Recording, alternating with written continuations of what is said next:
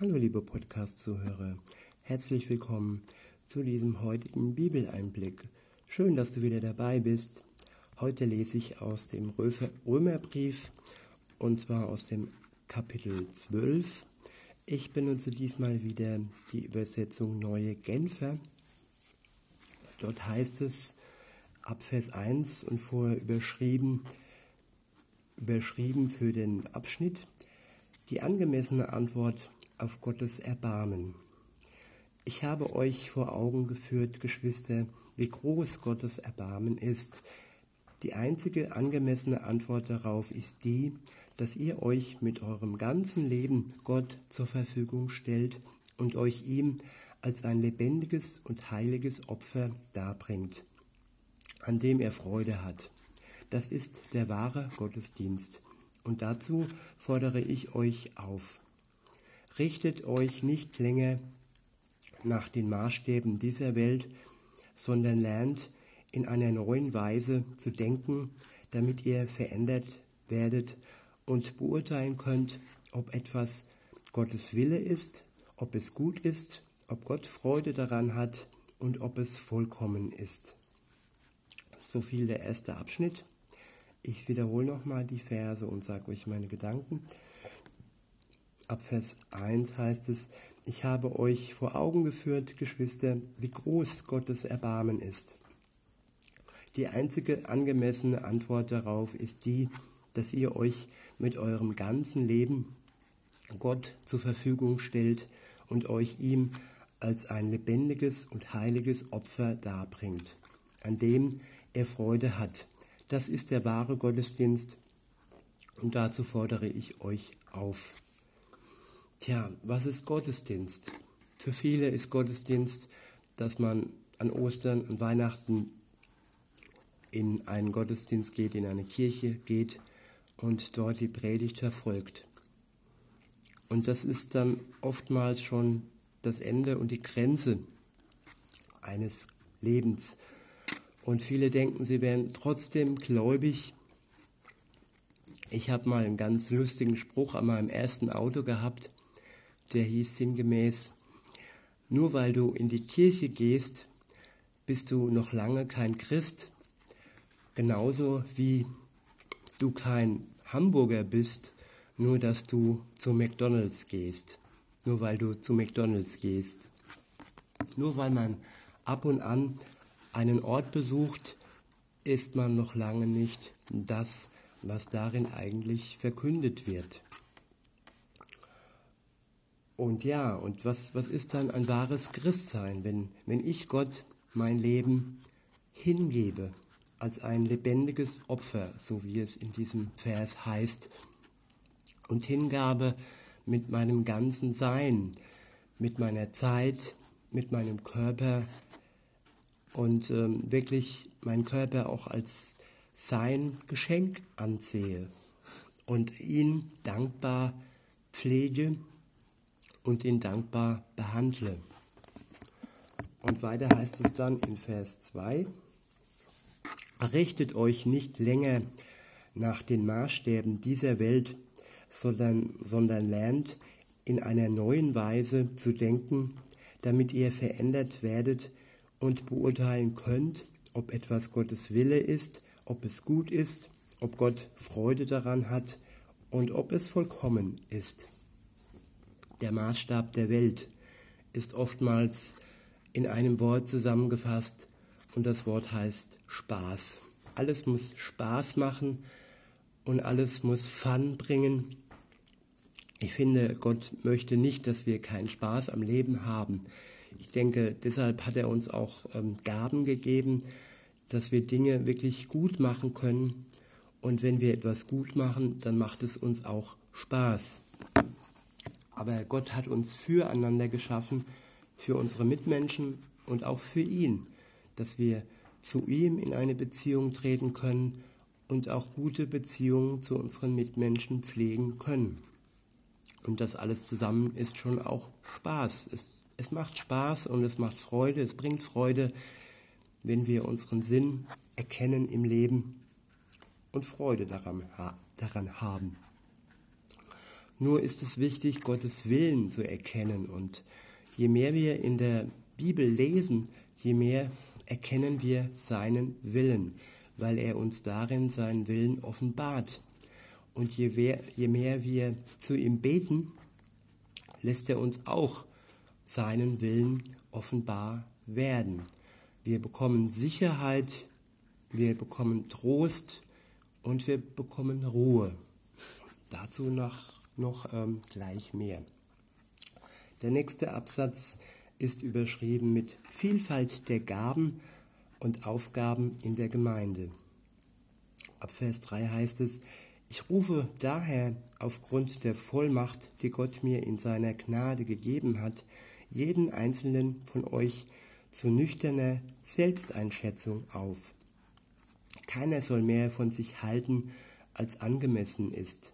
Maßstab für die richtige Selbsteinschätzung ist der Glaube, den Gott jedem in einem bestimmten Maß zugeteilt hat. Ich wiederhole nochmal den Vers. Ich rufe daher aufgrund der Vollmacht, die Gott mir in seiner Gnade gegeben hat, jeden einzelnen von euch zu nüchterner Selbsteinschätzung auf. Keiner soll mehr von sich halten, als angemessen ist. Maßstab für die richtige Selbsteinschätzung ist der Glaube, den Gott, den Gott jedem in seinem bestimmten Maß zugeteilt hat. Selbsteinschätzung ist eine wichtige Sache. Manche überschätzen sich maßlos und verrennen sich dann auch, wenn sie denken, sie wären Superman oder Superwoman und erkennen irgendwann dann doch, dass sie Grenzen haben und dass diese Grenzen ganz natürlich sind und dass Gott jedem in seinem Maß den Glauben gibt, der nötig ist, damit jeder weiterkommt. Und Glaube hilft, sich richtig einzuschätzen, damit die Selbsteinschätzung wirklich vernünftig und realistisch ist. Und wer glaubt, der bekommt Glaube. Klingt ja logisch, ne? Und auch wenn man jetzt denkt, man glaubt nicht so stark, dann heißt das nicht, dass das zu wenig ist. Wichtig ist, dass man glaubt, dass man anerkennt, dass Gott der Schöpfer der Erde ist, dass Gott unser Schöpfer ist, dass Jesus Christus der Sohn Gottes ist, der auf die Erde kam, um, um für uns zu sterben und für unsere Schuld zu sterben, damit wir erlöst leben können und Ruhe bei Gott finden. Das ist Glaube. Und ähm, das ist die Voraussetzung. weiter heißt es dann in Vers 4, es ist wie bei unserem Körper. Er besteht aus vielen Körperteilen, die einen einzigen Leib bilden und von denen doch jeder seine besondere Aufgabe hat. Jedes Teil hat seine Aufgabe. Und wenn wir uns mal die Teile anschauen, nehmen wir mal den kleinen Finger. Der sieht so klein aus und so unbedeutend aus. Aber was ist, wenn dieser Finger fehlt? Dann ist es sehr, sehr schwer und dann ist dieser Perfektionismus nicht mehr so gut auszuführen wie eben mit diesem kleinen Finger. Insofern hat auch er eine sehr große Bedeutung. Und wenn man sich jetzt als kleiner Finger fühlt in der Welt, aber seiner Rolle nachkommt, dann ist das für den gesamten Leib, für die Hand und für den ganzen Körper wichtig. Und weiter heißt es dann in Vers 5, genauso sind wir alle, wie viele und wie unterschiedlich wir auch sein mögen, durch unser durch unsere Verbindung mit Christus ein Leib. Und wie die Glieder unseres Körpers sind wir einer auf den anderen angewiesen. Ich wiederhole nochmal. Genauso sind wir alle, wie viele und wie unterschiedlich wir auch sein mögen, durch unsere Verbindung mit Christus ein Leib. Und wie die Glieder unseres Körpers sind wir einer auf den anderen angewiesen. Und das sollten wir uns auch bewusst machen, dass wir den anderen brauchen, dass jeder eine spezielle Aufgabe hat, spezielle, eine spezielle Funktion hat, und spezielle Gaben hat, die mich bereichern und wo auch ich den anderen bereichere durch meine Gaben und durch meine Funktion. In Vers 6 heißt es dann, denn die Gaben, die Gott uns in seiner Gnade geschenkt hat, sind verschieden. Wenn jemand die Gabe des prophetischen Redens hat, ist es seine Aufgabe, sie in Übereinstimmung mit dem Glauben zu gebrauchen. Sie in, sie in Einstimmung mit dem Glauben zu gebrauchen.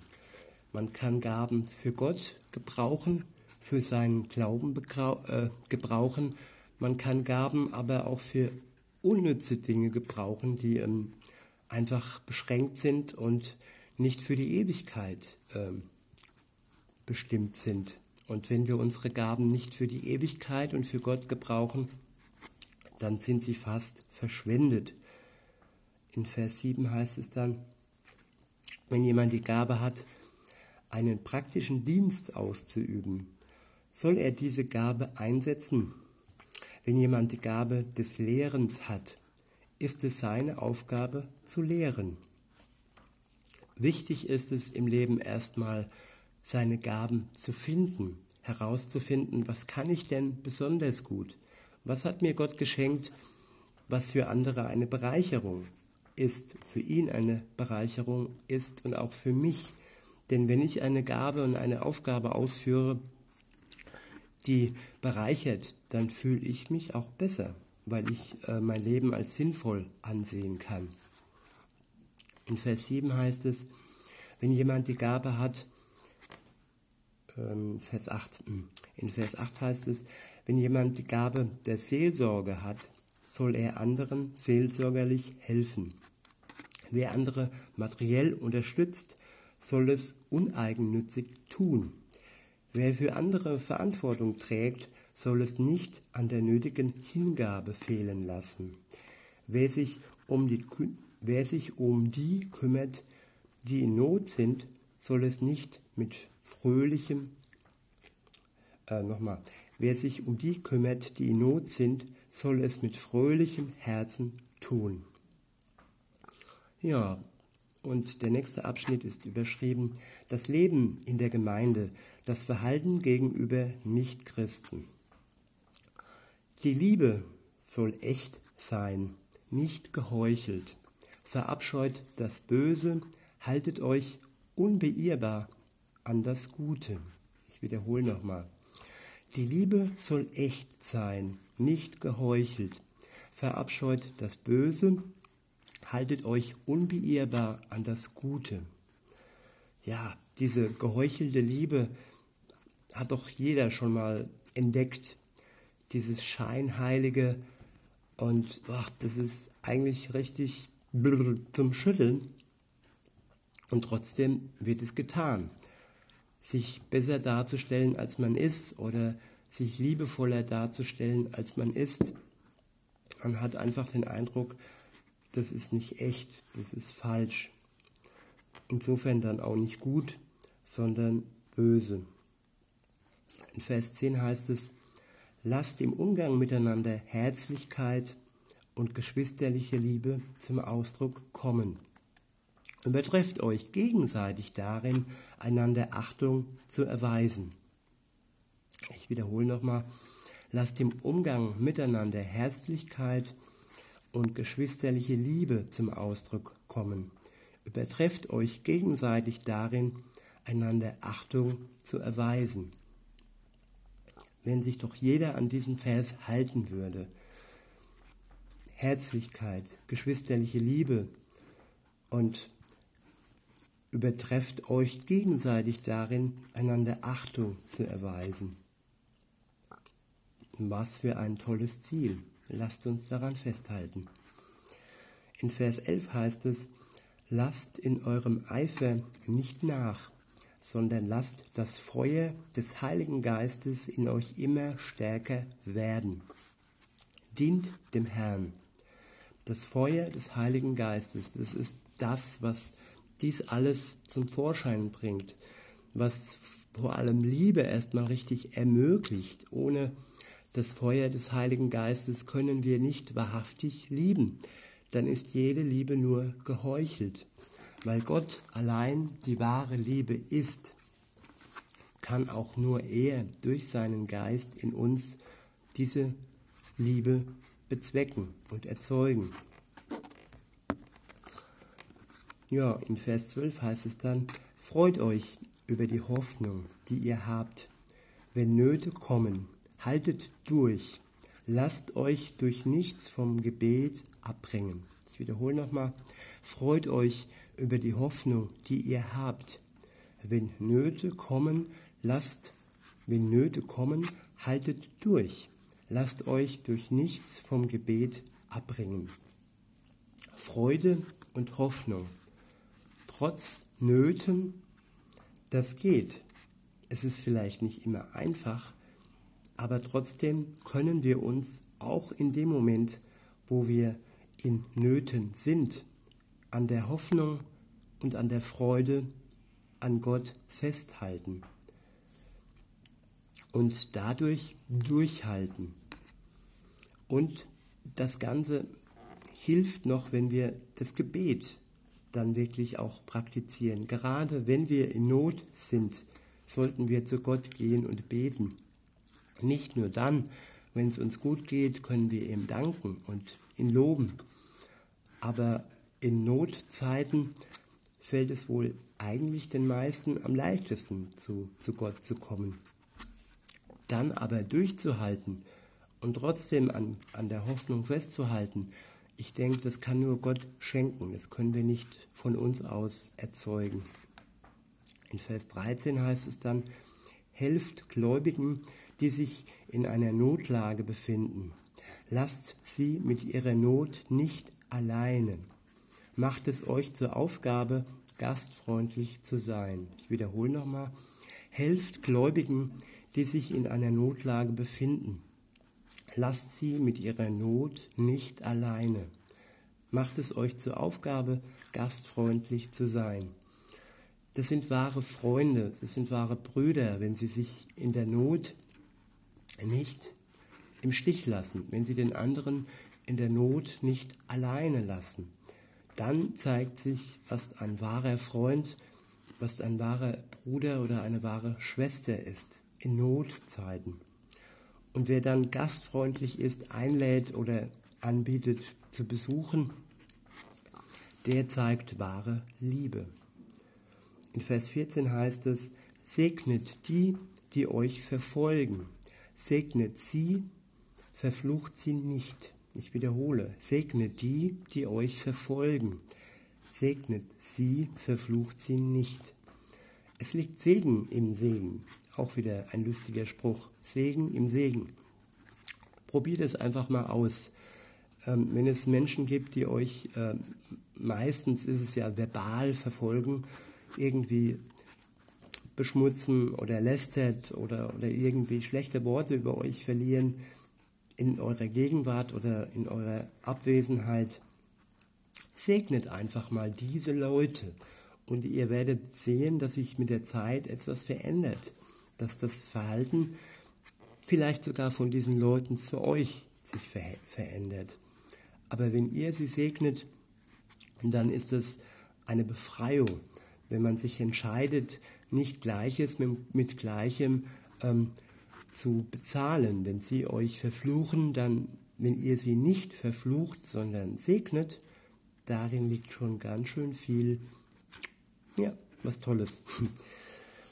Weiter heißt es in Vers 15, Freut euch mit denen, die sich freuen, weint mit denen, die weinen.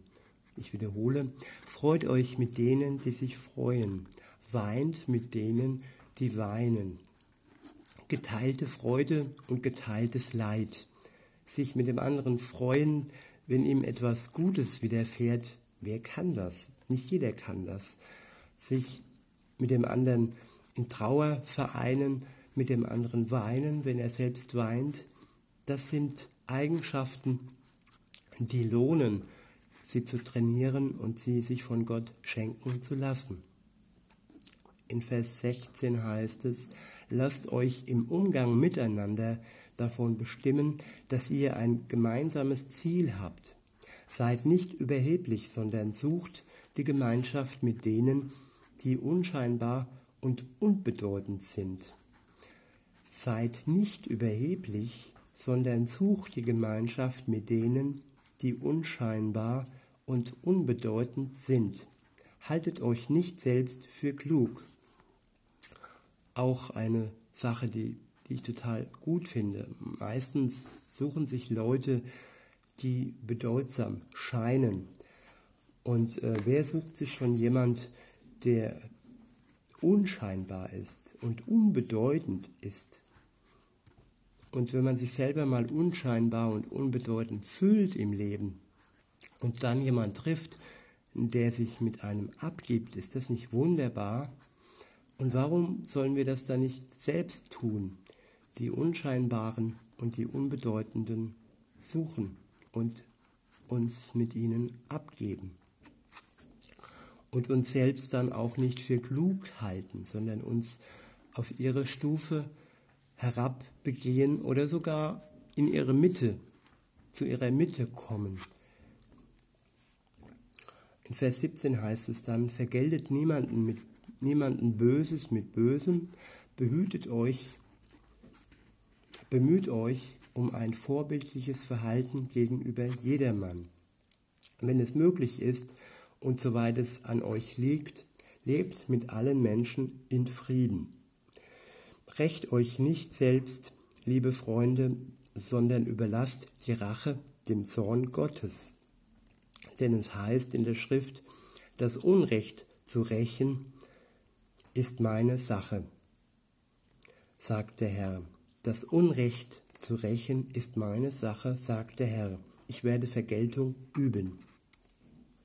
Das ist auch eine ganz befreiende Sache, wenn man sagen kann, okay, der hat mich jetzt verletzt, und ich muss ihn nicht rächen.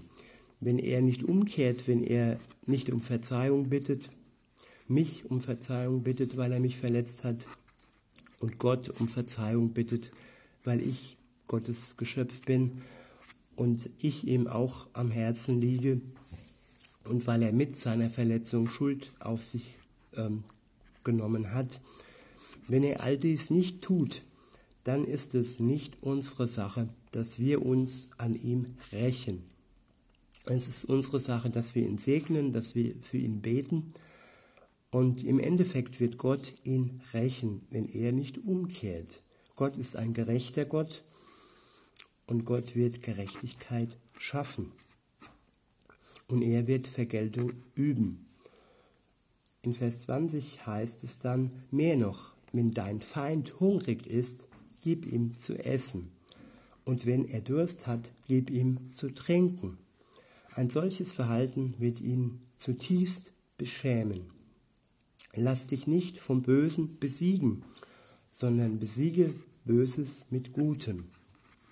Besiege das Böse mit Gottes Geist, der in dir Gutes schafft, der in dir Liebe schafft, und die Liebe, die sogar so groß ist, dass du deinen Feind lieben kannst, wenn er dich braucht, wenn er durstig ist, wenn er hungrig ist. Und mit dieser Tat wirst du ihn beschämen. Und diese Beschämung wird für ihn vielleicht sogar zur Umkehr ähm, helfen. Und vielleicht sogar, dass ihr Freunde werdet und dass ihr euch versöhnt, wenn es dein Bruder, dein leiblicher Bruder, dein Bruder im Glauben ist und Versöhnung kann so wunderbar sein, wenn Gott sie durch seine Liebe schafft, herbeischafft. Und in diesem Sinne wünsche ich euch einen versöhnten Tag, einen guten Tag, seid behütet, bis denne.